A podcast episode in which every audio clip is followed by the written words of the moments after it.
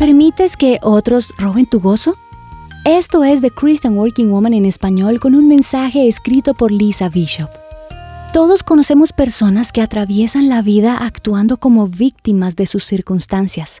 Culpan al clima, al tráfico, su trabajo o cualquier otra situación cotidiana. Buscan razones para quejarse o sentirse mal, o para estar mal geniados.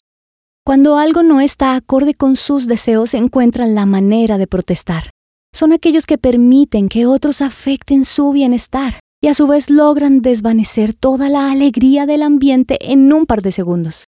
Hace algunos años compartía semanalmente el ascensor con una persona y le charlaba de manera cordial.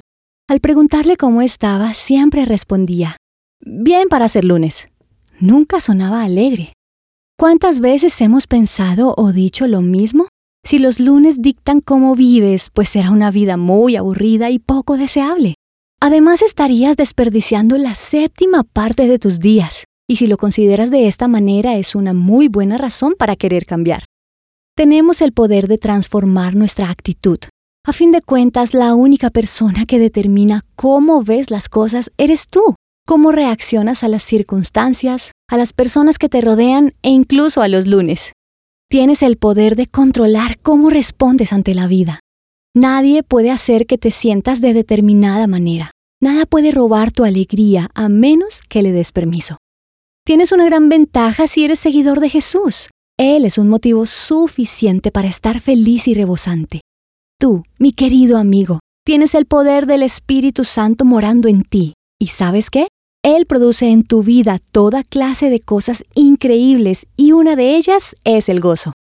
La Biblia dice en Gálatas 5:22, el fruto del Espíritu es amor, alegría, paz, paciencia, amabilidad, bondad, fidelidad, humildad y dominio propio.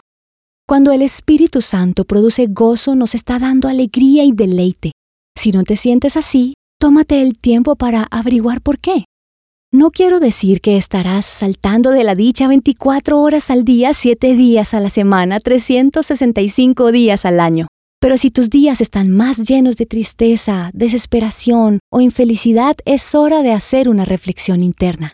Quizá estás más enfocado en lo que no está funcionando y deberás poner más atención en lo que sí lo está y ser agradecido por ello.